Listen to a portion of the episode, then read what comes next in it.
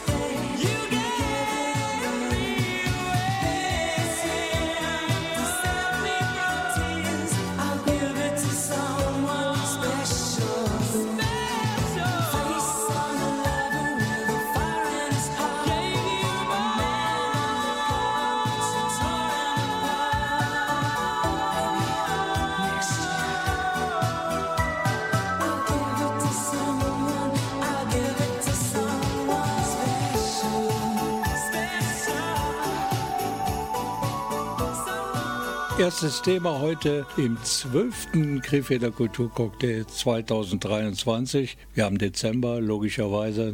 Das ist ja so ein bisschen kriminell. Da spielt zum Beispiel ein Syndikat eine größere Rolle. Und ich weiß nicht, meine Kollegin Gabriele Krämer heißt ja nicht Mimi, aber ich weiß nicht, ob sie ohne Krimi ins Bett geht. Das tut sie. Ohne Krimi geht die Mimi nie ins Bett. Nie ins Bett, nie ins Bett. Die Mimi also, die liest ihre Kriminalromane im Bett. Die Gabriele im Sessel. Allerdings bei gedimmtem Licht, damit die spannende Atmosphäre erhalten bleibt. Aber niemals ohne vorher an den Bücherschrank zu gehen. Kein Kommen wir nun ohne Abbiegemöglichkeit zum ersten Thema des heutigen Abends.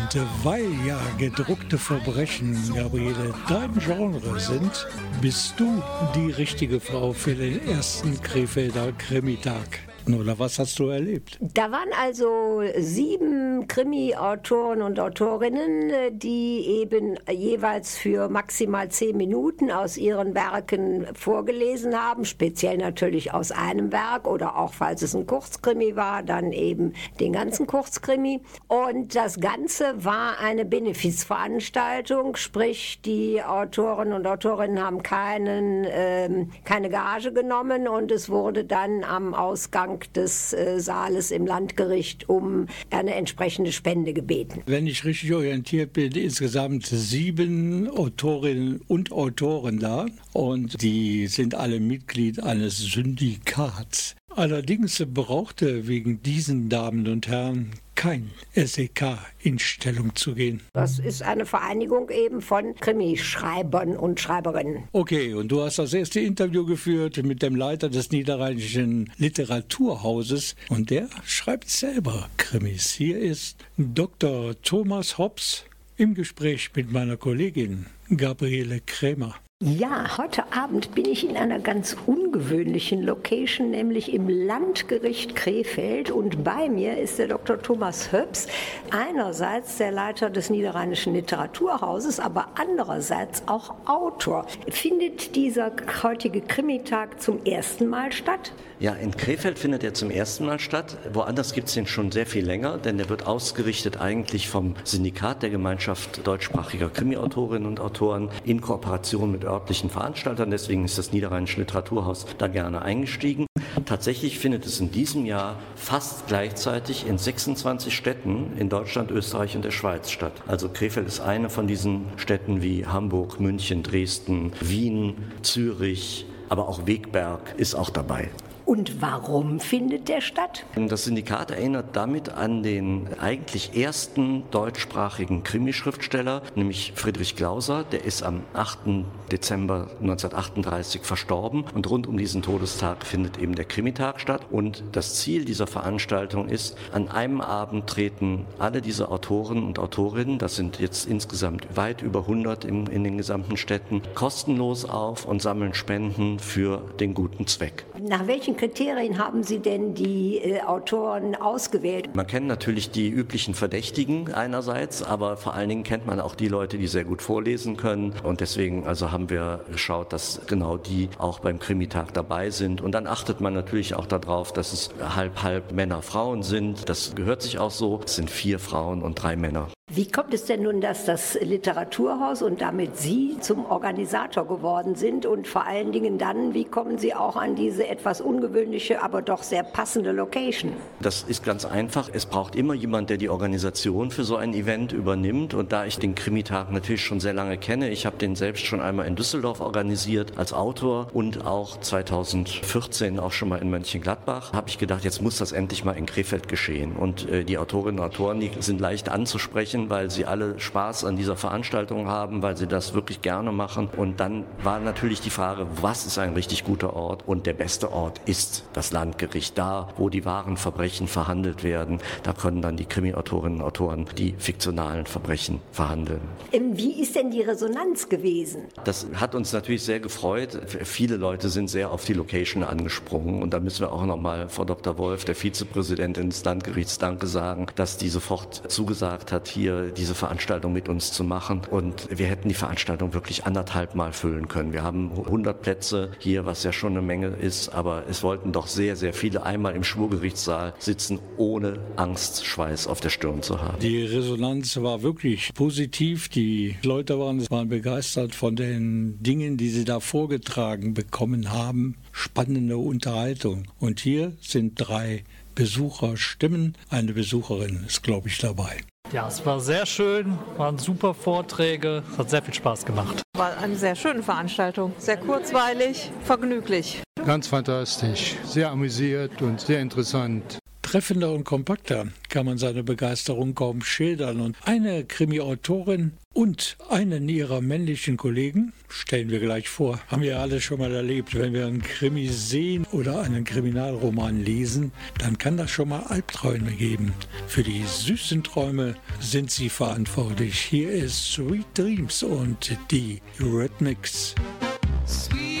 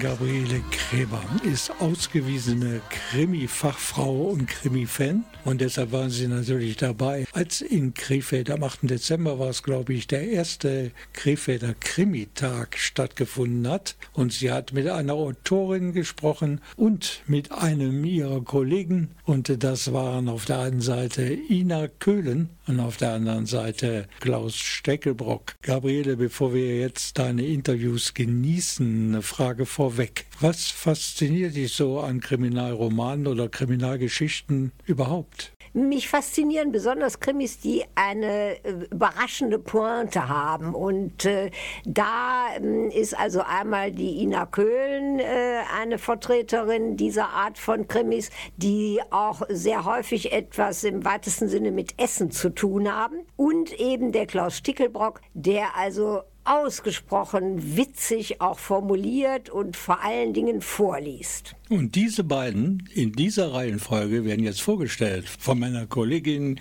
Gabriele Krämer. Ähm, Frau Köhn, ich habe so ein bisschen in Ihrer Vita gestöbert. Wie kommt man denn vom Grafikdesign, das Sie studiert haben, zum Krimischreiben? Ja, das ist ganz einfach. Also bei Grafikdesign lernt man natürlich außer Mennekes Mal noch ein bisschen was anderes. Man hat natürlich auch mit Werbetexten zu tun. Dann möchte man sich ein bisschen fortbilden. Dann habe ich viel Fachliteratur gelesen. Und dabei bin ich auf die mörderischen Schwestern und auf das Syndikat gestoßen. Ja, und schwuppsdiwupps schon war ich im Krimi. Jetzt müssten Sie aber unseren Zuhörenden auch noch erklären, was sind die mörderischen Schwestern und was ist das Syndikat? Hört sich alles sehr schlimm an. Ja, genau. ist es auch. Das sind Autoren bzw. Autoren Autorinnenvereinigungen, Interessensgemeinschaften. Das Syndikat, da bin ich vor, ich glaube, 20 Jahren eingetreten, da war das noch eine kleinere Gruppe. Heutzutage sind da 800 deutschsprachige Krimi-Autoren Mitglied. Dafür sind bei den mörderischen Schwestern, wie der Name schon sagt, nur in Anführungsstrichen Frauen. Ich bin noch über etwas gestolpert in Ihrer Vita und zwar schreiben Sie auch mit Pseudonym. Frage, warum und was? Drei Pseudonyme habe ich, glaube ich, wenn ich mich richtig erinnere, habe ich Kurzkrimis geschrieben, weil ich ja durch meine Aktivitäten dann so ein bisschen bekannt war und ich wollte gerne, dass die Kollegen und Kolleginnen, für deren Kurzkrimisammlungen ich Geschichten beigesteuert habe, dass die nicht sagen, ja, ja, Ina Köhlen, die Geschichte nehmen wir, sondern ich habe eben unter anderen Namen geschrieben und habe mich dann gefreut, wenn die Geschichten trotzdem mit dabei waren. Jetzt habe ich auch mir die Titel ihrer Krimi-Bücher mal so ein bisschen angesehen und da fällt auf, dass sie sehr häufig irgendwie was mit Essen zu tun haben. Das wusste ich, dass Sie das sagen. Das ist gar nicht mir selber aufgefallen.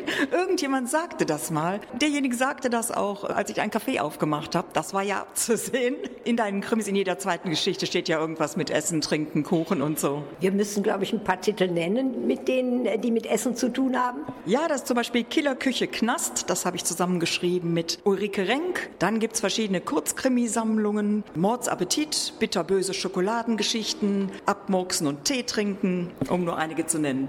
Und wie kommt das, dass Sie solche Vorliebe für diese Essenstitel haben? Ja, das weiß ich auch nicht so genau. Vielleicht, weil ich gerne esse und koche.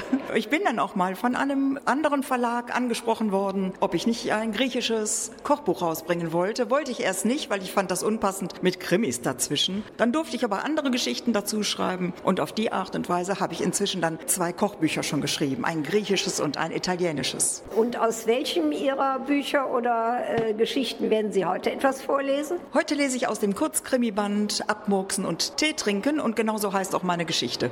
Nun habe ich noch einen weiteren, in Krefeld sicherlich nicht unbekannten Krimi-Autor bei mir am Mikrofon, und zwar den Klaus Stickelbock.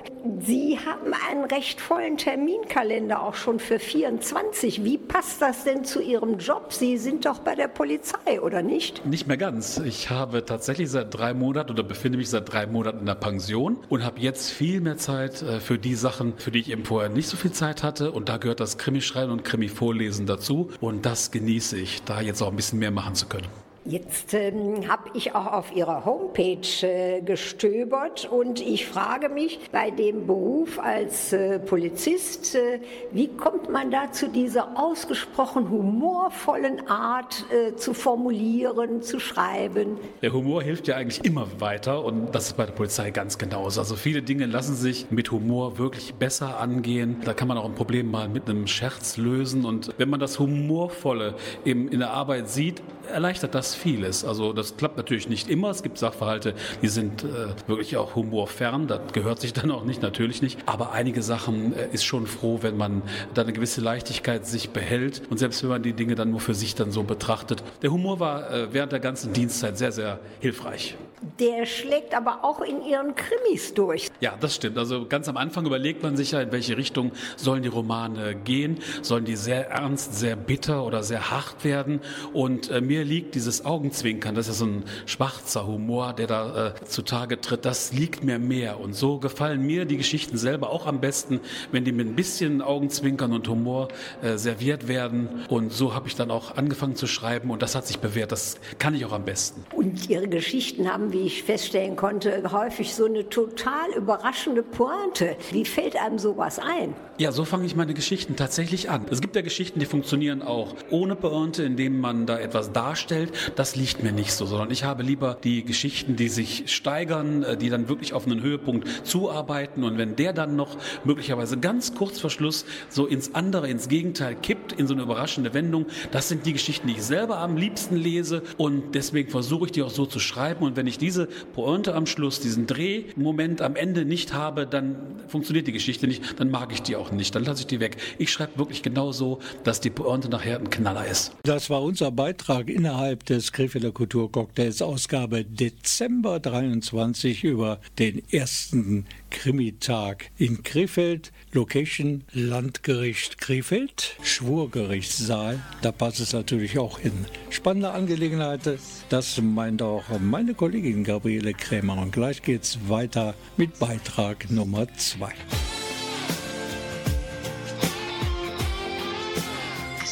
Kann ganz schön kompliziert sein, das Leben. Das meint auch Avril Lavigne. Ihr Song heißt Complicated. Chill out, what she yelling for? Lay back, it's all been done before. And if you could only let it be, you would see. I like you the way you are when we're driving in your car. And you're talking to me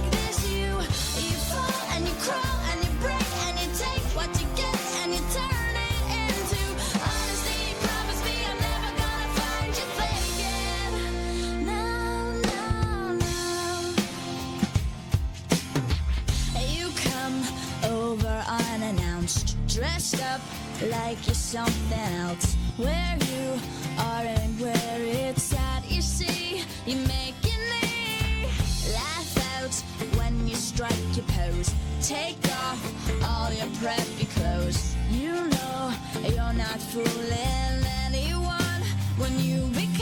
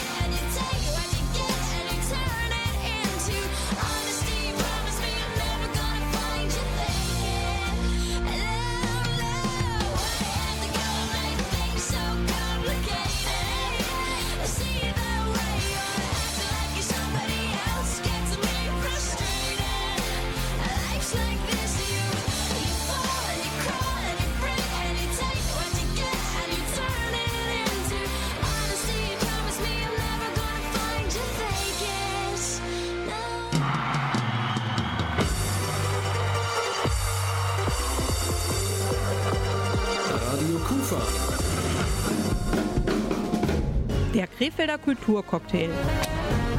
Ein prickelnder Mix ihrer lokalen Kulturszene. Zutaten, Musik, Theater, Kunst und vieles mehr. Heute mit Rolf Rang.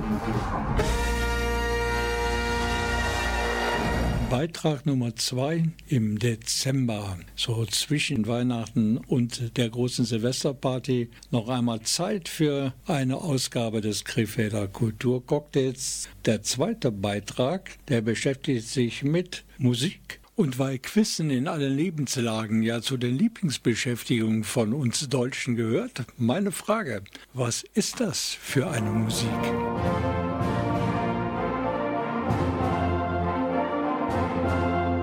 Die richtigen Klassik-Freaks, die werden es erraten haben, sofort nach dem ersten Takt. Trotzdem ist es ein bisschen anders rüberkommt.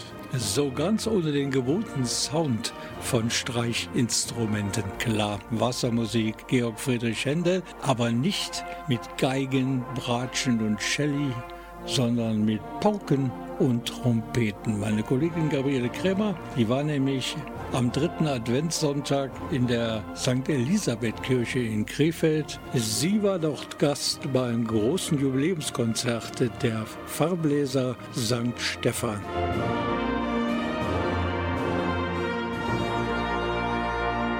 Ja, Gabriele, wie hat es dir gefallen bei den Farbläsern? Es waren ja auch Musikerinnen dabei. Ganz ausgezeichnet. Vor allen Dingen aufgrund der Größe des Orchesters mit 45 Mitgliedern war das ein immenser Klangkörper, der also locker eine doppelt so große Kirche hätte klangtechnisch füllen können. Und 50 Jahre, halbes Jahrhundert, große Geschichte. Und da weiß natürlich die erste Vorsitzende ganz genau darüber Bescheid. Sie spielt Klarinette. Hier ist Yvonne Brenken. Frau Brenken, wenn man sich so umschaut bei den Farbläsern St. Stephan, dann stellt man fest, da sind eine ganze Menge Nachwuchsmusikerinnen und Musiker dabei.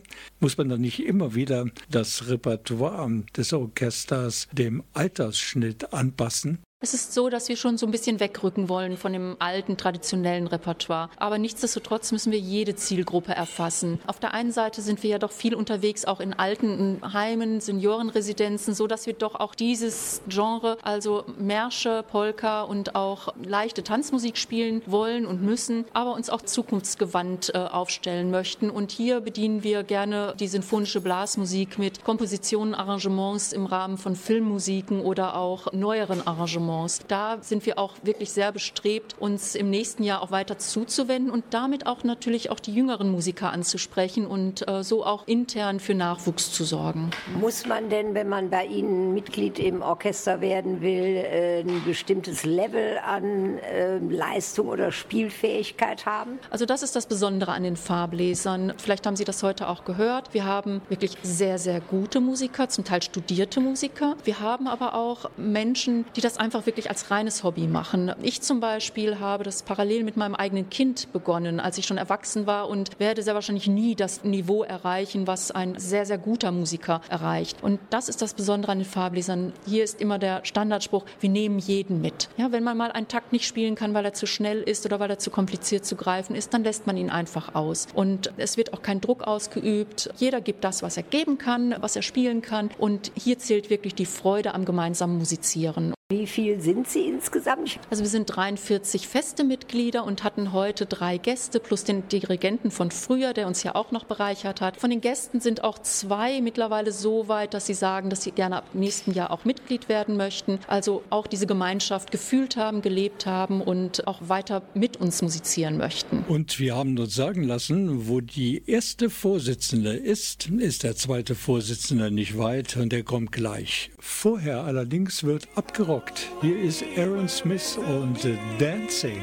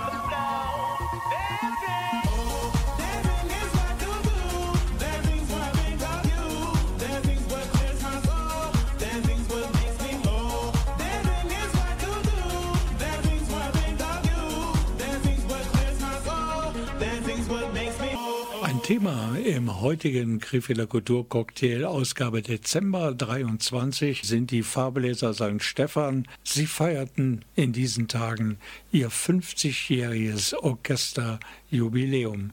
Es gab natürlich ein großes Konzert und Radio Kufa hat dorthin natürlich die Kulturkorrespondentin schlechthin hinbeordert. Und sie hat kurz nach dem Konzert das komplette Führungsduo der Farbläser um sich herum versammelt. Zum einen den zweiten Vorsitzenden, Klaus Grubert, aber vorher hören wir noch einmal die erste Vorsitzende und das ist Yvonne Brenken. Nach welchen Kriterien haben Sie denn das heutige Programm zusammengestellt? Tatsächlich ist es so, dass wir uns ja ein Motto für dieses Jubiläumskonzert überlegt haben und dachten, dass wir den Leuten das Jubiläumskonzert widmen, die eben die Farbläser geprägt haben, geleitet haben. Das sind ja die Dirigenten. Und jeder von uns hatte ein bestimmtes Stück, was er mit den Dirigenten verbunden hat. Und hierfür haben wir dann speziell auch die Stücke ausgewählt. Also jedem Dirigenten, den wir in der Vergangenheit hatten, ein Stück zugeordnet, was wir mit ihm verbinden. 50 Jahre Farbläser St. Stephan, das ist eine lange, lange Strecke. Wie ist es denn eigentlich damals zur Gründung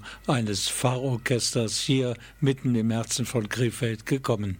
Darüber ganz genau Bescheid weiß Klaus Grubert. Er ist Musiker, logischerweise schon jahrelang im Orchester und zweiter Vorsitzender und der Pfarrer, von dem der zweite Vorsitzende gleich reden wird, das war Wilhelm Merkelbach. Ja, der Pfarrer kam 1969 hier nach Krefeld als junger Pfarrer. Es war, glaube ich, seine erste Pfarrerstelle. Und er hatte Erfahrungen aus dem Raum Aachen, aus dem Raum Mönchengladbach, wo er vorher als junger Kaplan war. Die Motivation war damals Jugendarbeit. Es war ein Beitrag der Jugendarbeit. Das sieht man uns vielleicht ja jetzt nicht mehr an, aber irgendwie schon, weil einige von uns tatsächlich noch dabei sind, die auch in den 70ern und 80ern schon dabei waren. Die eigentliche Motivation war, Kinder und Jugendliche zu versammeln sammeln, zusammenzuschließen zu einem schönen Hobby. Und er leitete vor allen Dingen auch selber an. Sie sprachen soeben Ihre Auftritte an. Sind Sie jetzt nur in Altenheimen oder ähnlichen sozialen Organisationen unterwegs oder geben Sie auch mehr öffentliche Konzerte außerhalb dieses Weihnachts- und Jubiläumskonzerts? Wir sagen immer so, wir gehen dahin, wo man uns haben möchte. Also wo man uns anfragt, wo man uns verpflichtet, wo man sagt, wollt ihr nicht mal, könnt ihr nicht mal. Es sind beispielsweise in Krefeld die Wandelkonzerte, wo die Stadt Krefeld das das ist das Kulturamt, die dann da wiederum verschiedene Wandelkonzerte veranstalten, die ausschreiben und dann kann es sein, dass wir in der Burg Linn oder im Botanischen Garten spielen. Wir werden aber auch privat angefragt von Sportvereinen, von Kirchengemeinden. Im Stadtwaldhaus, die, die Muschel im Biergarten eignet sich hervorragend im Sommer für ein ein- oder zweistündiges Konzert. Also letztendlich sagen immer, wir gehen dahin, wo man uns haben möchte. Auch in diesem Jahr waren wir beim Schützenfest in Oppum, was wir in der Form noch nie gemacht haben. Das war eigentlich auch eine recht schöne Sache für uns. War erstmalig, aber es war schön. Aber sicherlich hat es häufig einen sozialen Charakter, so eine eine Anfrage aus dem Altenheim, geht man anders mit um, als wenn das jetzt von einem kommerziellen Verein kommt oder von einer Einrichtung kommt. Insofern legen wir auch sicherlich Wert auf diesen Gedanken, wo man was Gutes tut, wo man den Leuten eine Freude macht, die vielleicht nicht zu uns kommen können, dann gehen wir halt zu denen ins Altenheim, in der Adventszeit sehr häufig. Aber grundsätzlich gehen wir dahin, spielen wir da, wo die Leute uns haben möchten, wo wir eine Freude bereiten können und da sind wir halt.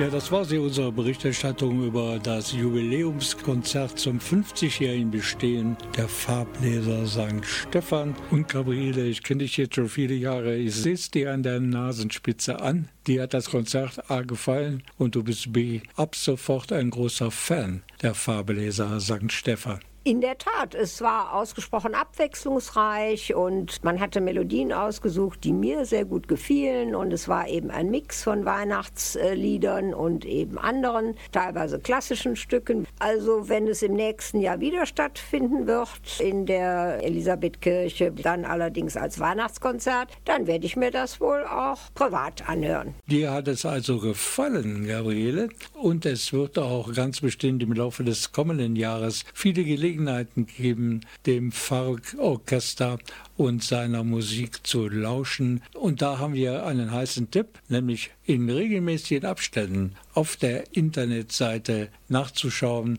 Dort werden natürlich alle Termine veröffentlicht. Und hier die Adresse farbläser st stephan.de, alles aneinander geschrieben www.farbläser st stephan.de.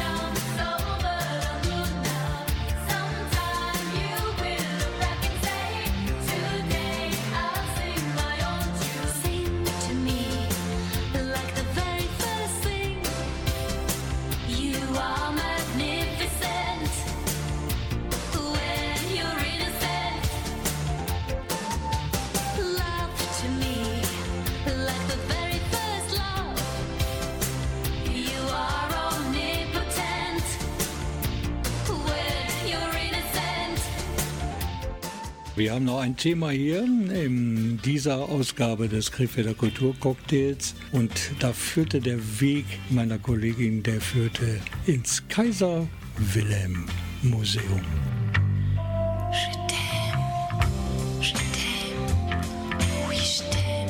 Und dort ist aktuell eine Ausstellung zu sehen und die trägt den Titel Die große Verführung. Also Rolf, ich glaube, du vertust dich da. Du bist auf dem falschen Dampfer mit deinen Erwartungen. Ja, wird wohl so sein, denn die große Verführung ist nur die Headline. Es gibt da noch eine Subline und die lautet Karl Ernst Osthaus und die Anfänge der Konsumkultur. Hört sich wieder ein bisschen gestelzt an. Was gibt's da zu sehen? Also da gibt es eine Sammlung von diesem Herrn Osthaus zu sehen. Die besteht zum Beispiel aus großen Fotografien, aus Werbeschildern, aus äh, Texten und äh, das Ganze ähm, hatte dieser Herr Osthaus gesammelt, weil er damit äh, auch einwirken wollte auf den Geschmack der Leute. Dieser Karl Ernst Osthaus, der war so ein Kunstmäzen. Die gibt es heute noch, aber ich glaube, damals hatten die viel größeren Einfluss auf die Gesellschaft. Das äh, kann durchaus sein. Er hatte ja auch selber ähm, in Richtung Kunst äh, studiert und äh, hat sich eben das zur Aufgabe gemacht, sich um diese Dinge zu kümmern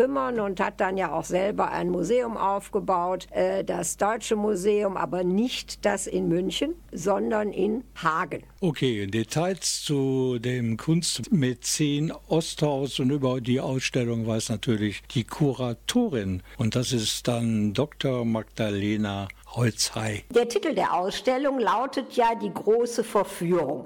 Wer soll da von wem, wofür oder wozu verführt werden? Ja, also natürlich sollen erstmal möglichst alle Krefelderinnen und Krefelder und auch weit darüber hinaus verführt werden, zu uns ins Museum zu kommen, das ist klar. Der Titel spielt aber darüber hinaus an auf dieses große Unternehmen, das Karl Ernst Osthaus, dem diese Ausstellung ja gewidmet ist, initiiert hat, und zwar noch vor dem Ersten Weltkrieg, nämlich ein Museum zu gründen, was sich ausschließlich der vorbildlichen Alltagsgestaltung seiner Zeit widmete. Woher kommen die einzelnen Exponate? Ja, diese Exponate in dieser wirklich großen Ausstellung gehören tatsächlich tatsächlich fast ausschließlich zu unserem eigenen Bestand. Dieses Unternehmen, was Osthaus damals gegründet hat, 1909, war quasi ein eigenes Museum. Das hieß Deutsches Museum für Kunst in Handel und Gewerbe. Und hinter diesem sehr langen und sperrigen Titel verbirgt sich ein ganz innovatives Unternehmen, nämlich eine Sammlung vorbildlicher Alltagsprodukte der damaligen Zeit. Frage, wie lange haben Sie gebraucht? Es gab Mitte der 90er Jahre eine große Ausstellung. Im Zuge derer wurden Teile Teile dieser Sammlung erschlossen, aber wirklich nicht alles. Und wenn man tatsächlich jedes Weinetikett, jedes Geschäftspapier, was Osthaus gesammelt hat, mitzählt, jedes Plakat und so weiter, dann sind das tatsächlich 4000 Werke, die wir jetzt eben vollständig erfasst haben. Und Sie können sich vorstellen, es ist sehr schwierig, daraus eine Auswahl zu treffen, die dann auch eine schlüssige Erzählung ergibt als Ausstellung am Ende. Und nach welchen Kriterien haben Sie jetzt dann die Exponate für die Ausstellung ausgewählt? Ja, wir haben die Räume konzipiert nach bestimmten Kriterien. Wir wollten eben eine Geschichte erzählen der damaligen Zeit. Wie ist der Kontext, in dem dieses Deutsche Museum entsteht? Also die neuen Bilder der Moderne im öffentlichen Raum, das neue Wohnen der damaligen Zeit. Und dann haben wir die Ausstellung gegliedert nach den, den Organen, wie Osthaus sie genannt hat, die er selber rund um dieses Deutsche Museum gegründet hat. Die Ausstellungszentrale, eine Fotografienzentrale, eine Verlagsabteilung, eine Reklameprüfstelle und so weiter und haben dann versucht, pro Raum eine repräsentative Auswahl der Dinge zu treffen, die in diesem Kontext gesammelt hat.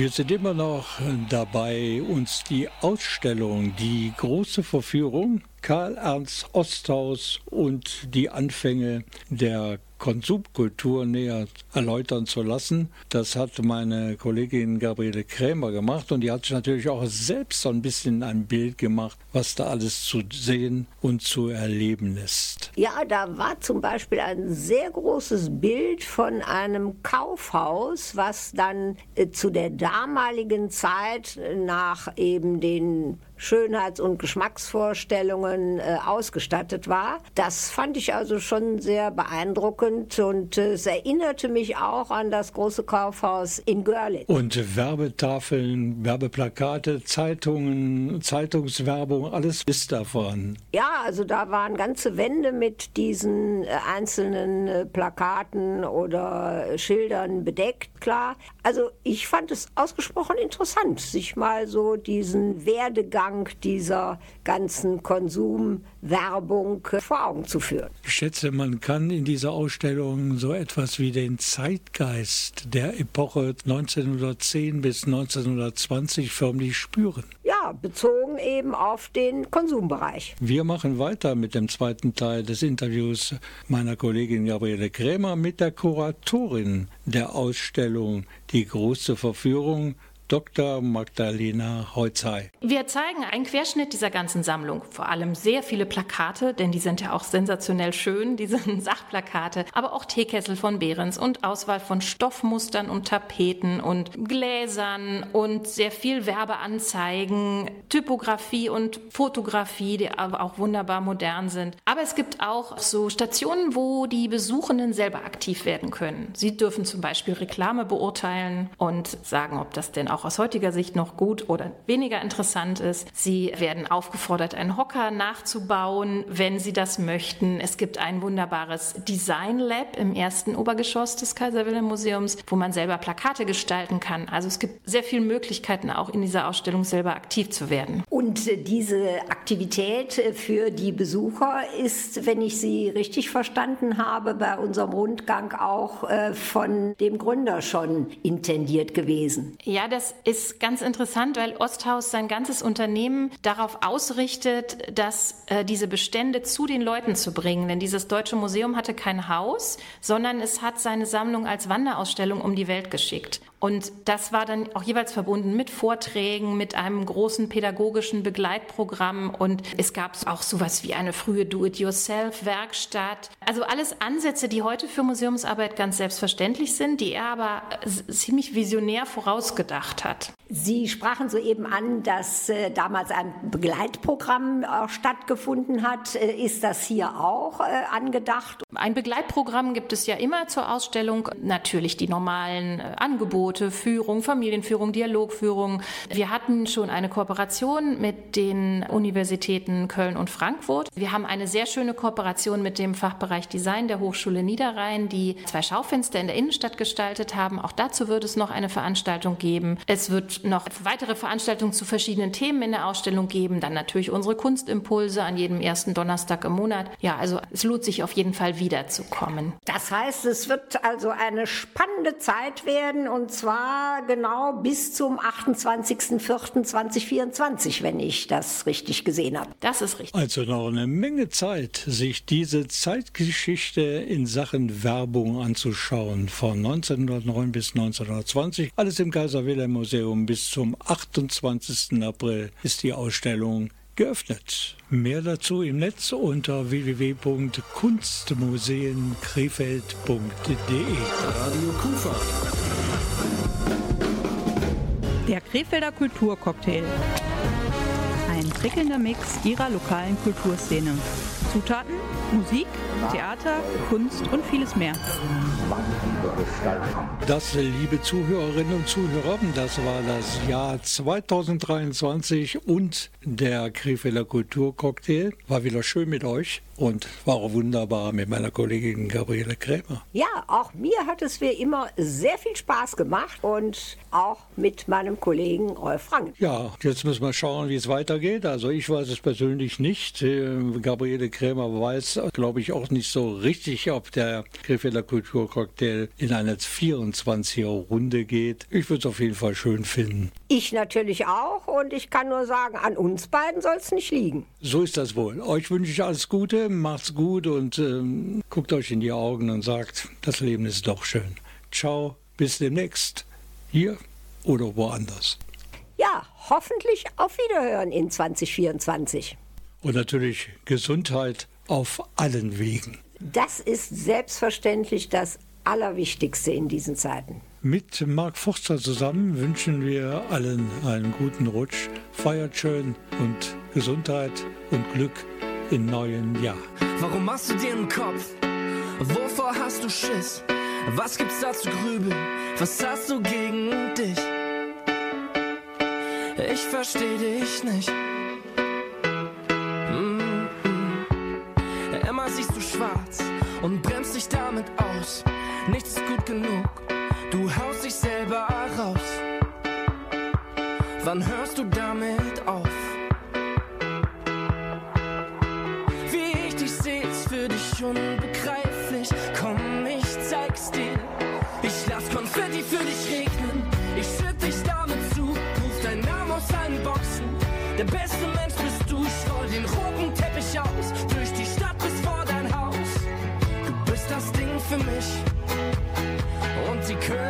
Für dich.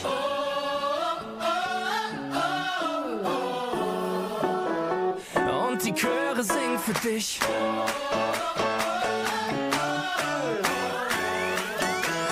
Und die Chöre singen für dich.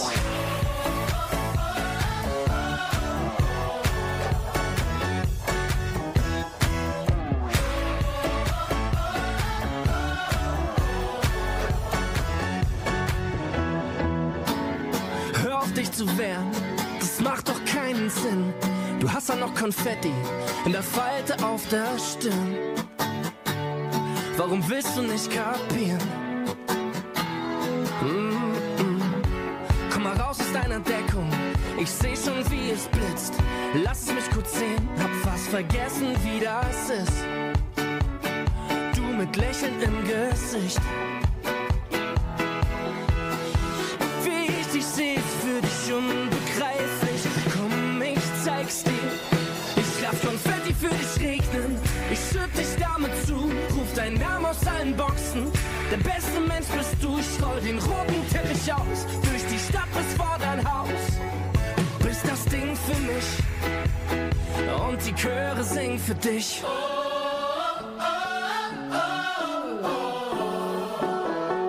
Und die Chöre singen für dich.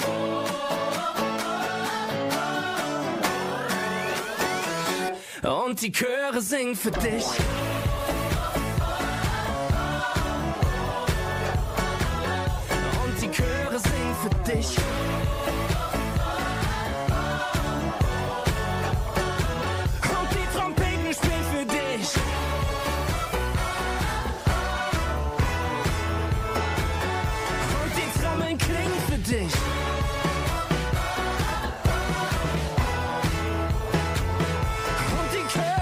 Chöre singen